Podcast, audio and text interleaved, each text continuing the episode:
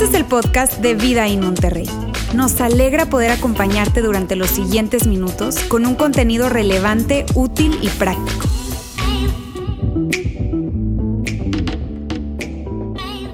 Hoy, hoy que estamos celebrando la Pascua, yo quisiera pedirles que hiciéramos algo.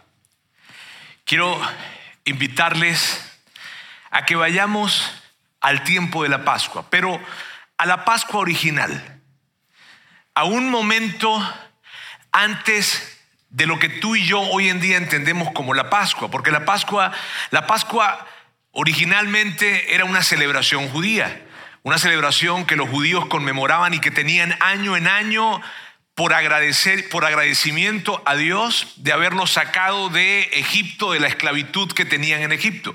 Y esa era la celebración de la Pascua, era la Pascua judía. Y yo quiero pedirles hoy que juntos podamos ir a ese momento, o sea, antes de la Pascua que tú y yo hoy en día celebramos. Antes de la Pascua, de la comprensión de la Pascua que hoy en día nosotros tenemos. Y si hoy por por dicha, tenemos a alguien entre nosotros que probablemente pueda estar viéndonos tal vez en nuestra transmisión en línea o está presente con nosotros el día de hoy que no crees en Jesús. Si tú no crees en Jesús, se te hace tan difícil creer en Dios, tienes tantas dudas con respecto a Él, mírame bien, y, puede que, haya sido porque, no sé, tuviste, no, no sé cuál sea la razón, y puede que haya sido porque tuviste una mala experiencia con la iglesia, porque tuviste una mala experiencia con la iglesia cristiana o con la iglesia católica, no sé, te sentiste manipulado, engañado, señalado, juzgado, no sé, te parecía una hipocresía lo que sucedía en la iglesia y te desconectaste, no sé.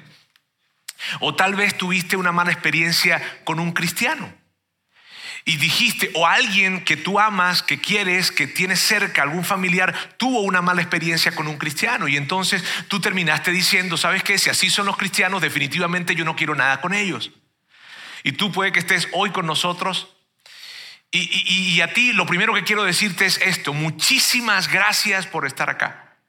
Muchísimas gracias por estar conectado, muchísimas gracias por atreverte a recibir la invitación y a venir el día de hoy con nosotros. Pero a ti te quiero decir esto, esta invitación de, que juntos, es como que si nos metiéramos en una cápsula del tiempo y nos fuéramos entonces justo al momento de antes de la Pascua, antes de esa primera Pascua. A ti quiero hacerte esa invitación especialmente. O sea, no quiero que en ningún momento te vayas a sentir excluido. No, puede que esa invitación tal vez es solamente para los que vienen a esta iglesia o para los que están allá. No, esta invitación es para todos y especialmente para ti. Quiero que me acompañes en una cápsula del tiempo en donde nos vamos a mover justamente a ese momento antes de la Pascua. Bien. Y pienso entonces específicamente en el momento después de la crucifixión, justo después de la crucifixión. Hay dos personajes, José de Arimatea y Nicodemo. José de Arimatea y Nicodemo van a hablar con Poncio Pilato y van a hablar con Poncio Pilato para pedirle que por favor le entregue el cuerpo de Jesús. ¿Por qué? Porque una de las cosas difíciles de, lo, terrible que es o que era la crucifixión era no tan solo que era una muerte de las más dolorosas, de las más vergonzosas, de las más humillantes que podían existir en ese tiempo, sino que también tenían un propósito. Y el propósito de la crucifixión prácticamente era dejar a ese cuerpo en el olvido, porque al momento de la crucifixión, el cuerpo era dejado en la cruz para esperar que sufriera su descomposición. Y luego era tomado y botado literalmente, dejado en cualquier lugar. Y esa persona entonces no habría o quedaría en, la historia como alguien que definitivamente no existió, porque no habría la oportunidad probablemente de tomar sus restos y colocarlos en algún lugar para que eventualmente fuesen a visitarle, fuesen a, a conmemorar, a celebrar lo que fue su vida. En fin, no había esa posibilidad, porque cuando alguien era crucificado, ese cuerpo se dejaba en descomposición y luego se tiraba en cualquier lugar. José de Arimatea y Nicodemo conocían esto muy bien, pero saben, eventualmente cuando tú tenías influencias y tenías dinero, podías acercarte y conseguir ese cuerpo que había sido crucificado. José de Arimatea y Nicodemo tenían las dos cosas, tenían influencia y tenían dinero, porque ellos eran un par de personajes muy reconocidos dentro de la comunidad judía, seguidores de Jesús en secreto, de hecho. Y ellos van y piden el cuerpo a Poncio Pilato. Ahora, ¿cómo nosotros sabemos eso? No lo sabemos porque está escrito en la Biblia, porque la Biblia ni siquiera existía en ese tiempo. Lo sabemos porque Mateo, porque Pedro, porque Lucas y porque Juan escribieron eso. Miren bien, porque estos personajes escriben que José de Arimatea y Nicodemo fueron a hablar con Poncio Pilato y a decirle que les entregara el cuerpo de Jesús. Y por eso hoy en día tú y yo lo podemos saber. Ahora, Nicodemo y José de Arimatea hicieron esto porque ellos habían sido seguidores de Jesús, pero ya para ellos era imposible seguir creyendo. Y era imposible seguir creyendo porque había muerto. Y el Hijo de Dios no puede morir. Entonces, ellos conocían muy bien la vida que Jesús había tenido, había sido una vida justa y sufrió una muerte muy injusta, de las más injustas que la historia haya podido tener. Entonces, ellos sintieron la necesidad de darle una sepultura digna a Jesús. Y por eso toman el cuerpo y lo llevan a una tumba. Ahora vienen bien. Tenemos en esta escena a José de Arimatea y a Nicodemo pidiendo el cuerpo. Pero 2.400 kilómetros de Jerusalén está Roma. Está la ciudad eterna, está la gran Roma, la cúspide del imperio romano, y allá está el emperador Tiberio César, que no sabe nada de lo que está pasando. Él ni tiene idea de lo que está pasando en Jerusalén porque Jerusalén era una ciudad de las menos importantes en el imperio romano. Al emperador romano no le importaba lo que pasaba en Jerusalén, mucho menos lo que le pasara a un Galileo rabino que su pueblo lo había rechazado. En fin, allá está el emperador Tiberio César y él ni entiende ni sabe lo que está pasando. Aquí está José de Arimatea y Nicodemo pidiendo el cuerpo a Poncio Pilato a 2.400 kilómetros en Roma. El emperador ni sabe lo que está sucediendo. A unos cuantos kilómetros al norte de Jerusalén está Saulo de Tarso, quien eventualmente llegamos a conocer como el apóstol Pablo, y está él preparando probablemente un mensaje para enseñarlo después de la Pascua judía, porque Saulo de Tarso era experto en la ley judía y experto en los profetas. Entonces probablemente estaba preparando algo para compartirlo luego después de la Pascua judía. Pero al mismo tiempo también tenemos a Tomás, que era uno de los doce discípulos y que después de la crucifixión Tomás decide irse de la ciudad. Por otra parte tenemos a Pedro y Pedro Pedro está considerando volver al negocio de la familia, a la pesca, porque ya ya Jesús murió. Mateo no sabe ni qué hacer. Eh, hay un gran desconcierto para todos ese día. En otra, en otra parte de la ciudad, en otra parte de la ciudad está un grupo de mujeres que tienen su corazón totalmente roto. Una de ellas, María, con su corazón destrozado por haber visto a su hijo morir de la forma en que murió. Y la escena está totalmente diferente para diferentes personas. En Jerusalén, una gran desilusión por parte de aquellos que habían seguido a Jesús. Ahora, te dije y te hablo de lo que hay, pero lo que no había en ese tiempo, miren bien, lo que no había en ese tiempo era cristianos. No había cristianos. En ese momento, amigos, y, y quiero que sepan muy bien, no había cristianos, no había iglesia, no había Biblia, no había nada de esto. Y no había cristianos, ¿por qué? Porque Jesús, quien se había a sí mismo presentado como el Mesías, como el Cristo, como el Hijo de Dios, había muerto. Y el Hijo de Dios no puede morir. Por lo tanto, la gran decepción que las personas sufrieron es algo que tú y yo no podemos experimentar porque muchos de ellos dijeron, perdimos años de nuestra vida siguiendo una mentira. Porque si realmente era el Mesías, es imposible que haya muerto. Si realmente era el Hijo de Dios, es imposible definitivamente que Él haya muerto. Había una gran, gran decepción. Ahora amigos, aquí hay algo muy importante. ¿Saben? No había gente creyendo en Él. Y esto es muy importante. El mensaje o, el ministerio de la vida de Jesús no se centraba en su mensaje. No se centraba en una ideología que él estaba tratando de proponer o una reforma social o una reforma religiosa. No. El, ministerio de Jesús se centraba en otra cosa. Jesús había venido a hacer algo totalmente diferente y totalmente nuevo. ¿Y, por qué les digo que esto es tan importante? Miren bien, porque la gran mayoría, yo, yo pudiese decir tal vez todas las ideologías, reformas sociales, reformas religiosas, movimientos religiosos o movimientos sociales que se han levantado en el mundo tienen un patrón y el patrón es el siguiente, hay un líder carismático que llega, Bien, una persona muy carismática que probablemente habla muy bien y que tiene un mensaje muy atractivo y entonces las personas empiezan a acercarse a él y acercarse a él y acercarse a él o a ella y empiezan a escuchar ese mensaje, se sienten súper atraídos, eventualmente esta persona llega a morir. ¿Y qué es lo que sucede? Que los seguidores, las personas que habían escuchado y estado cerca de esa persona, entonces toman el mensaje que esa persona entregó en vida y lo llevan a diferentes lugares para poder mantener la causa viva, ¿sabes? Así es que se forman las ideologías, así se forman los movimientos religiosos. Así se forman, si tú ves la historia, esas grandes reformas. Hubo un hombre carismático, hombre que llegó, habló y dio un gran mensaje muy atractivo, eventualmente muere y las personas que le seguían toman ese mensaje y lo siguen llevando. Pero eso no fue lo que pasó con Jesús. Y es muy importante que tú y yo podamos saber eso. No, no fue lo que pasó con él. Después de que Jesús muere, no hay nadie diciendo, híjole, vamos a llevar entonces las enseñanzas de Jesús. Vamos a ver lo que él, lo que él nos enseñó. A ver qué fue lo que nos enseñó. Vamos a escribirlo para poder compartirlo con otras personas y que definitivamente jamás, jamás, jamás su nombre se ha olvidado. Eso no era lo que estaba sucediendo. Y no era lo que estaba sucediendo, amigos. ¿Por qué?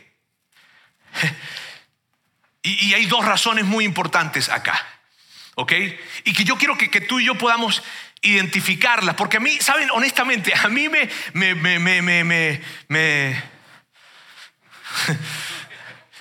Sí, cuando alguien ve a Jesús como ese gran hombre de la historia que trajo una nueva forma de pensar. No, porque cuando él murió, no había nadie siguiéndole. No, hubo, no, hicieron una reunión diciendo, perfecto, murió nuestro líder, pero ahora vamos a seguir su mensaje, ahora vamos a seguir su, su ejemplo, vamos a seguir la causa que él entregó. No, no había nadie siguiendo.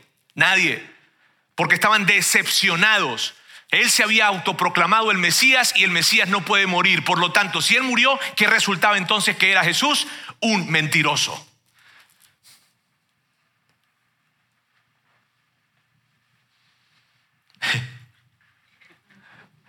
Ahora, hay dos razones por las cuales la gente no estaba continuando con su, con su, con su causa, con su legado, y una de ellas es esta. Los mensajes de Jesús no eran atractivos. Estos eran los mensajes de Jesús. Y voy a empezar con el menos atractivo de todos. Paguen sus impuestos. Esas risas nerviosas son debido a qué. Paguen sus impuestos. Hombres, si a ustedes se les ocurre mirar a una mujer tan solo inapropiadamente, un poco solamente, Está bien, quiero decirles algo, ya cometieron adulterio, no tienen que acostarse con ella, no es necesario, ya adulteraron. Cuando te den una bofetada, pon la otra mejilla. Si alguien te pide el abrigo porque tiene frío, dale el abrigo, pero no solo el abrigo, también quítate la camisa y entrégasela. No, si eres mujer, no.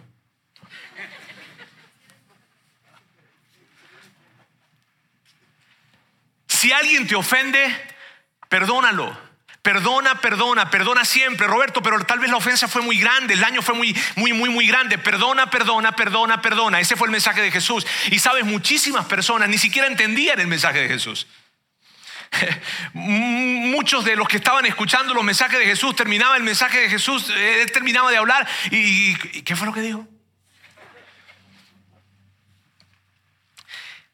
El centro del ministerio de Jesús no fue su mensaje, esa es una razón.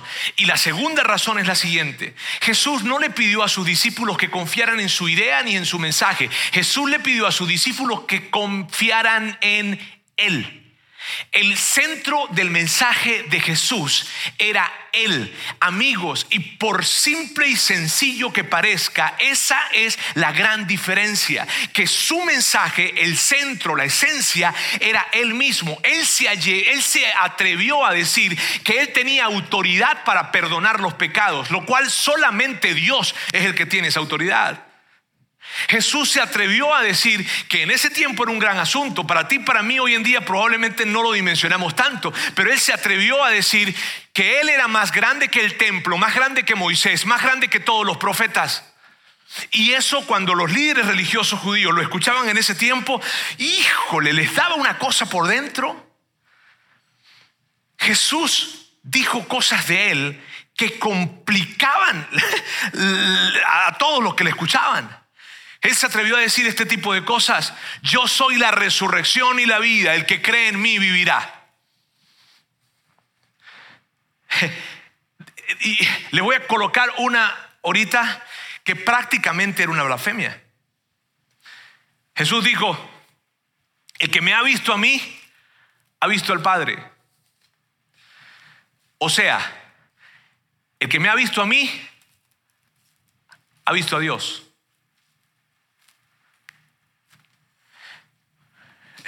¿Cómo reaccionarían ustedes si yo llegara el día de hoy y les dijera, ¿me ven bien? Están viendo a Dios. Ahora, pero eso lo hizo Jesús. Amigos, y por eso las cosas se complicaban. En una oportunidad Jesús estaba hablando y estaba dando un mensaje que para nada fue bien recibido, para nada fue bien recibido. De hecho, fue tan confuso, tan difícil, tan híjole, ese mensaje que la gente empezó a irse. Lo empezó a escuchar y empezó a irse de donde estaban y dejaron de seguirlo a él. Jesús volteó y vio a los discípulos, a sus doce discípulos, a los más cercanos, y los vio como con cara de querer irse también. Entonces le dijo, a ver, ¿y ustedes también se quieren ir? Y Pedro le contestó de inmediato. Y esto fue lo que le contestó Pedro. Señor, contestó Simón Pedro, ¿a quién iremos? Tú tienes palabras de vida eterna y nosotros hemos creído y sabemos que tú eres el santo de Dios. Amigos, esta expresión, y sabemos que tú eres el santo de Dios, es la razón principal por la cual Jesús tenía seguidores. La gente le seguía porque la gente creía que Él era el Hijo de Dios, que Él era el Mesías. Entonces cuando todos se, enteran, creen que Él es el Mesías porque Él lo dice, entonces la gente le seguía. Pero cuando Él muere, escúcheme bien, no era verdad lo que estaba diciendo entonces. ¿Por qué? Porque el Mesías no puede morir. El Hijo de Dios no, no puede morir. Es imposible que muera. El Cristo, claro que no. Entonces, todo un gran revuelo hubo y lo que hubo fue una gran, gran, gran decepción, amigos. En ese momento, en ese, en ese, en ese, en ese momento de la historia, había una gran, gran decepción. Una gran decepción porque Jesús se había presentado como el Mesías, como el Cristo, como el Hijo de Dios y había muerto. Por lo tanto, lo que había en ese, en ese momento de la historia era, hey, seguimos a un mentiroso. Y todos sus mensajes perdieron, perdieron credibilidad.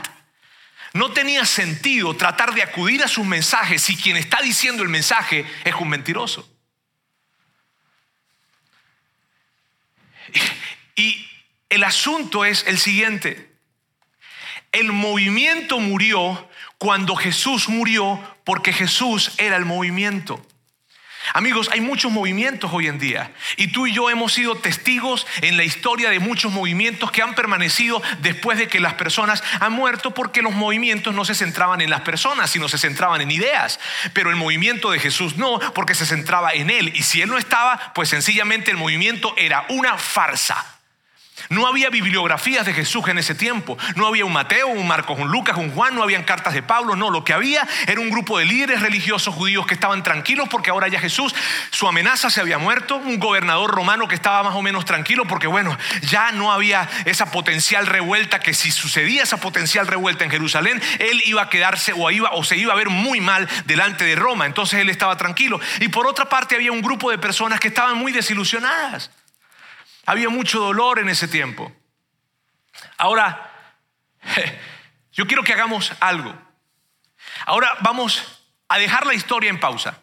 ¿Está bien? Vamos a dejar la historia en pausa y vamos a irnos 350 años hacia adelante. ¿Está bien? Nos vamos a ir específicamente para el día 27 de febrero del año 380, cuando está el emperador Teodosio I, Teo, por cariño, le decían. Teodosio I está dando un decreto conocido como el Edicto de Tesalónica. Ese decreto, en el año 380, esto es lo que decía. El decreto declaraba al cristianismo como la religión oficial de todo el imperio romano, reconociendo a Jesús como el único Dios y quitando todo tipo de apoyo y soporte a los templos o sacerdotes politeístas paganos. Ahora, mm, esto era algo muy serio y, yo quiero que tú pienses en esto.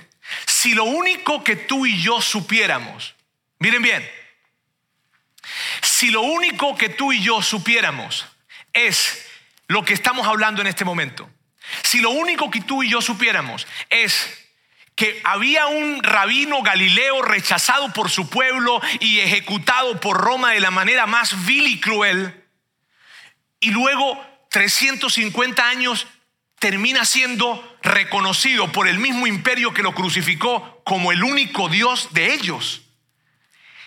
¿Qué onda? Si lo único que tú y yo supiéramos es eso, tú dices, a ver, ¿y luego?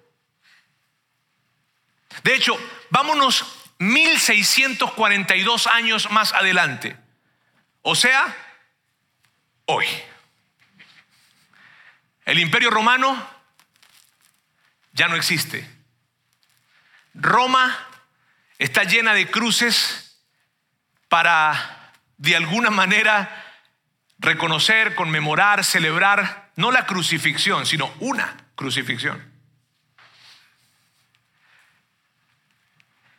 A los 2.400 kilómetros que hay de, de Roma hasta Jerusalén en línea recta, hoy, literalmente hoy, hay miles de personas que están visitando Jerusalén solamente para ir por los caminos y los lugares en donde ese rabino galileo rechazado caminó. Y te vuelvo y te hago la pregunta. ¿Qué onda? O sea, ¿cómo sucedió esto?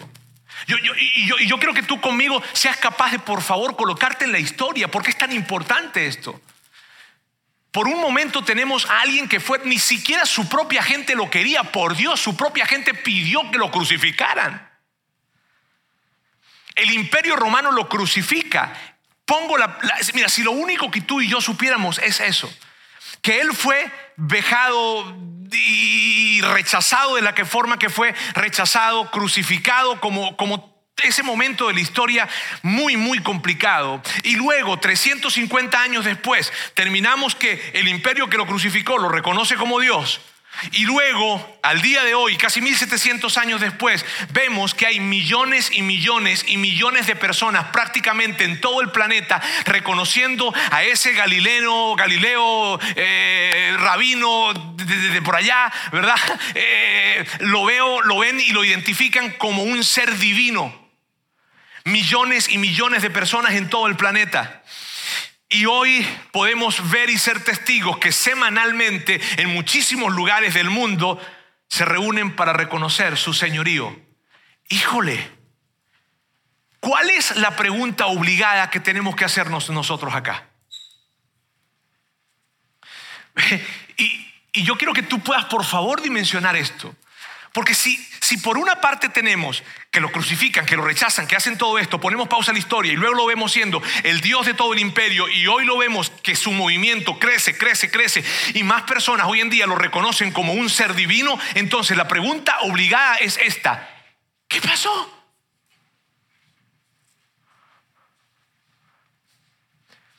¿Qué fue lo que pasó? Dime, yo, Dime si no tiene lógica. Hacerte la pregunta, ¿y qué pasó? O sea, ¿qué fue lo que sucedió? ¿Qué fue lo que hizo que, que esto te, empezó así, terminara de esta forma? De hecho, si elaboráramos un poco más la pregunta y nos la hiciéramos, y sería súper padre que tú te hicieras esa pregunta a nivel personal, sería, se vería tal vez así. ¿Qué sucedió para que la crucifixión y un movimiento superara todo un imperio y se extendiera por todo el mundo. El imperio se acabó, pero ese movimiento más bien cada día crece más. ¿Qué sucedió? Y perdónenme si parezco repetitivo, pero muchas veces somos tan ligeros y tan rápidos en ver las cosas que no nos detenemos a reflexionar. Y quiero insistirles en esto. ¿Qué sucede? ¿Qué hace que una persona, un líder de, una, de, un, de un lugar que era para nada importante en todo el imperio romano, ese, ese, ese hombre es rechazado, ese hombre es crucificado, dándole la muerte más, más, más baja, más vil, y luego termina siendo eh, reconocido como el Dios de todo el imperio y hoy en día ya, tú sabes la historia, ¿qué fue lo que pasó? Algo tuvo que pasar, amigos, y si ese pedazo de la historia no lo tomamos, nada tiene sentido. Afortunadamente nosotros sabemos qué pasó. Afortunadamente Mateo, Marcos, Lucas y Juan escribieron qué pasó. Entonces podemos conocer la historia. Vamos a leer la historia. El primer día de la semana, muy de mañana, cuando todavía estaba oscuro, María Magdalena fue al sepulcro y vio que habían quitado la piedra que cubría la entrada. Ahora, ¿saben? María Magdalena no era una mujer supersticiosa. Y como no era una mujer supersticiosa, esto fue lo que hizo. Se fue corriendo a ver a Simón Pedro y al otro discípulo, a Juan, a quien Jesús amaba y les dijo, se han llevado del sepulcro al Señor y no sabemos dónde lo han puesto. Ahora, sabes, este es el típico, la, típica descripción que a mí me encanta de la Biblia. ¿Por qué? O que me encanta de los relatos que, encontramos allí. En este caso es Juan relatando. ¿Y sabes por qué me encantan? Porque si esta historia si hubiese, no, no fuese veraz, hubiesen colocado algo como lo siguiente. Y María llegó y al ver que la tumba estaba abierta y la piedra estaba recorrida, levantó sus manos al cielo y de repente empezó a alabar gritando, Jesús es el Mesías. Pero no sucedió eso. Lo que sucedió fue lo que tú y yo probablemente haríamos. Híjole, se llevaron el cuerpo. Ahora, ¿quién se lo llevó? No sabemos quién se lo llevó. Pero se lo llevaron. Se llevaron, se llevaron el cuerpo. ¿Quién se llevó el cuerpo? Pues no sabemos. Lucas, que, increíble, Lucas nos cuenta cómo reaccionaron los discípulos cuando María Magdalena les cuenta qué fue lo que pasó, que, la, que la, tumba estaba, eh, que corrieron la, la, la, piedra. ¿Ok? Entonces Lucas nos cuenta, Lucas nos dice que, esto, que así fue como respondieron ellos, pero los discípulos, Pedro, Juan y los otros, el relato les pareció una tontería, así que no le creyeron. Gente de fe,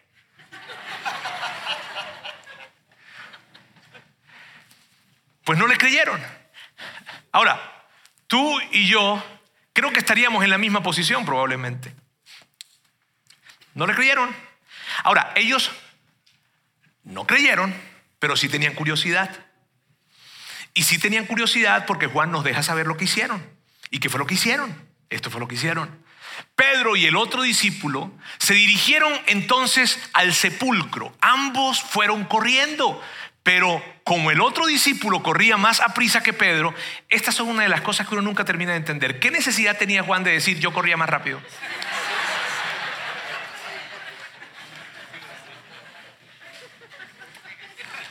Ahora, yo no voy a decir, permíteme decirte teológicamente qué significa esto. No, pues no sé. O sea, no sé por qué Juan escribió eso. Como el otro discípulo corría más a prisa que Pedro, llegó primero al sepulcro. Él llegó primero al sepulcro. ¿Está bien? Inclinándose, se asomó y vio allí las vendas, pero no entró. Era más rápido, pero no más valiente. Porque llegó a una tumba y, hijo, a ver. Y luego continúa. Dice, tras él llegó Simón Pedro y entró en el sepulcro y vio allí las vendas y el sudario que había cubierto la cabeza de Jesús. En ese momento, hasta ese momento, entró también el otro discípulo, el que había llegado primero al sepulcro. Ahora miren bien amigos, en las próximas cuatro palabras que yo voy a leer se encuentra la razón de cómo se origina la fe cristiana. En las próximas cuatro palabras que voy a leer es donde tú vas a encontrar cómo se originó la fe cristiana. ¿Está bien? Entonces lo que yo voy a hacer es que voy a volver a leer esta parte del texto y luego van a aparecer esas cuatro palabras acá. ¿Está bien? En ese momento entró también el otro discípulo, el que había llegado primero al sepulcro y vio y creyó.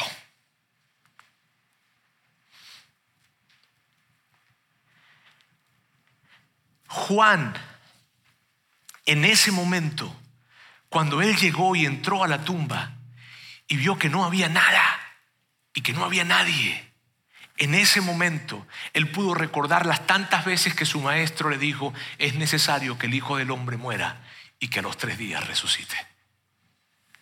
Fue hasta ese momento que lo pudo comprender. Fue hasta ese momento en donde él realmente dijo, yo probablemente yo no dejo de imaginarme a Juan, no dejo de imaginarme a Pedro, no dejo de imaginarme a Juan probablemente caer sobre alguna roca que estaba dentro de esa tumba y decir, era el Mesías. Si es el Mesías. Amigos, y eso es lo que hace que la fe cristiana se levante, no la ideología de alguien, no un cuento barato que una persona está contando, no, sino personas que fueron testigos oculares, presenciales, que llegaron y vieron y creyeron. Jesús luego se presentó a los discípulos para que constatara totalmente de que Él realmente había resucitado. Y cuando Él se presentó delante de ellos, Él llegó y resulta que no estaban todos, porque algunos se habían ido porque pues se fueron. Porque dijeron, el movimiento se acabó. Entonces él se fue. Pero Jesús quería que todos sus discípulos lo vieran. Entonces siete días después, el siguiente, la siguiente semana, que le dio chance a los otros que se habían ido de regresar, ¿verdad? Volvió a aparecer Jesús. ¿Y sabes qué cuenta la historia? La historia dice que más de 500 personas pudieron ver a Jesús resucitado. O sea, Jesús se aseguró de que las personas le vieran, que las, personas de esa región le vieran y que ustedes que vieron mi muerte, ahora ustedes pueden ver literalmente en primera mano, me pueden tocar si quieren, resucité. ¿Por qué? Porque yo soy el Mesías.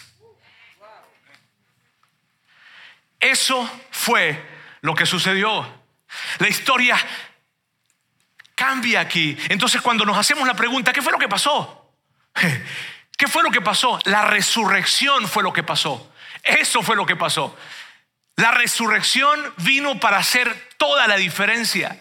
La resurrección fue la que hizo toda la diferencia, amigos. Y si nosotros no contamos ese pedazo de la historia, o si nosotros simplemente cerramos los ojos a ese pedazo de la historia porque nos parece que es algo sobrenatural, porque lo que nos parece, lo que nos parezca, sabes, no tiene ningún tipo de sentido que hoy en día tú y yo estemos acá. De hecho, en vano será nuestra fe. Es la resurrección la que puede explicar cómo un rabino galileo rechazado por su pueblo y crucificado por un imperio, dos mil años después, su movimiento es más grande que nunca y millones y millones y millones y millones de personas lo consideran divino. No hay otra respuesta para eso. No hay una mentira social, no hay o no hay una verdad social, no, no hay nada de esto. Hay un evento, se llama resurrección. ¿Qué significa para ti? ¿Qué significa para ti esto? Porque en términos prácticos, tal vez tú digas, ¿qué significa para ti? Y yo, entre, entre, entre las muchas cosas que puede significar para ti, yo quiero decirte una en especial. O dos o tres. Pero si alguna vez tú te has hecho esta pregunta, ¿cómo estaré con Dios? Dios y yo, ¿cómo estaremos? Si yo nunca lo he buscado, si yo nunca lo he buscado, si yo hasta no creo en Él. ¿Cómo estaremos, Él y yo? Yo te voy a decir la respuesta. Tú y Dios están bien. Tú y Dios están bien. Tal vez tú digas, tú no sabes lo que yo hice para que digas que Dios y yo estamos bien. Es que tú y Dios están bien, no por algo que tú hiciste, fue por algo que Él hizo. Y lo que Él hizo hace que tú y yo estemos bien con Dios.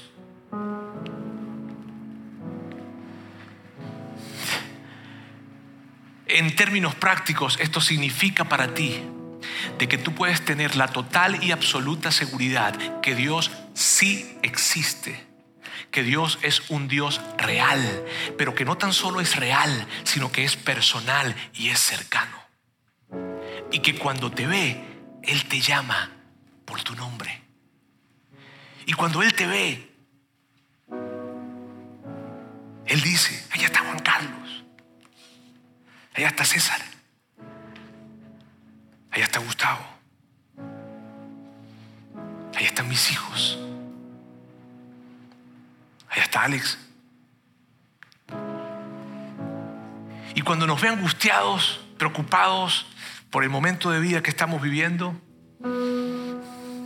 Él simplemente piensa, solamente quiero que Él sepa que yo estoy con Él. Yo solamente quiero que Juan Carlos, que Alex, que Carlos, que Mario, que ellos sepan que yo estoy con Él y que no van a estar solos y que yo voy a recorrer toda su vida cerca de ellos y que su eternidad ya está segura con mi Padre. Eso es lo que significa.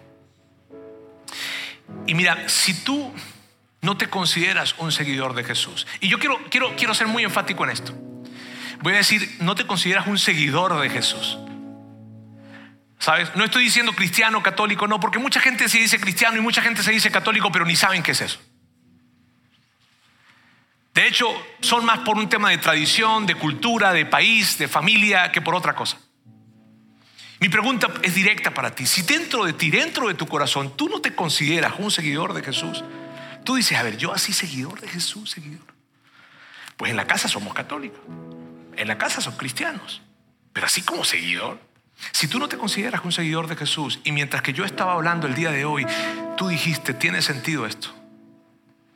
Esto que le está diciendo tiene sentido. Yo te invitaría a que tú hoy dieras un paso, un paso hacia Dios y le dijeras, quiero ser un seguidor de Jesús. No me quiero cambiar de religión, no, eso no. Quiero ser un seguidor de Jesús. Si tú estás con nosotros, si tú nos estás viendo en nuestra transmisión, si estás escuchando esto en un audio y tú dices, sí, yo quiero, yo, yo quiero dar un paso. Yo quiero pedirte que sigas una oración conmigo. No porque las palabras que yo digo son palabras mágicas ni tienen un poder especial, no, de hecho las escribí y, van, a, van a colocarse en un momento acá, de hecho ya se colocaron.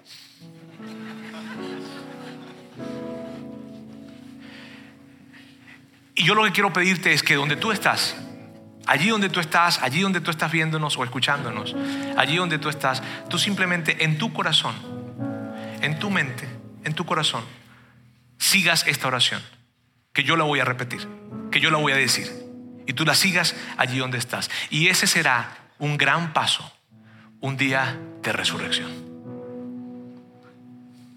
Padre Celestial, ahora puedo ver lo que antes no vi. Creo que Jesús es quien dijo ser. Pongo mi confianza en Él como mi Señor y mi Salvador. Hoy puedo tener la seguridad que Él conoce mi nombre y nunca me abandonará. Creo que su muerte sirvió como el pago total y final por mis pecados. Amén. Dios quiero presentarte a esta gente increíblemente maravillosa el día de hoy. A todos los que nos están viendo en nuestra transmisión en línea y a todos aquellos que especialmente hoy siguieron esa oración desde su corazón dando un paso hacia ti. Quiero presentarlos delante de ti, Dios, al mismo tiempo que darte las gracias por haber enviado a tu Hijo. El mundo no sabía cómo eras tú. El mundo no se imaginaba cómo eras tú. Y tú dijiste, los amo tanto que voy a enviar a mi Hijo. Los amo tanto que voy a entregar a mi Hijo. Los amo tanto que voy a dar lo más valioso de mí para que me puedan conocer y para que yo pueda conocerlos a ellos. Y entonces hoy, dos mil años después, podemos todos celebrar un día como hoy. Podemos celebrarte a ti, Jesús. Podemos celebrar que no te quedaste en la tumba. Podemos celebrar que venciste la muerte. Podemos celebrar que saliste de allí demostrándole al mundo entero que tú sí eras el Mesías, que tú sí eras el Salvador. Gracias Jesús por tu entrega y por tu sacrificio. Gracias Padre Celestial por no habernos negado a tu Hijo. Gracias en el nombre de Jesús. Gracias Señor. Amigos, hoy es el día en que celebramos la resurrección de Jesús, o sea, la razón de nuestra fe. Yo les voy a pedir que se levanten entonces el día de hoy y que juntos podamos realmente celebrar que Jesús está vivo.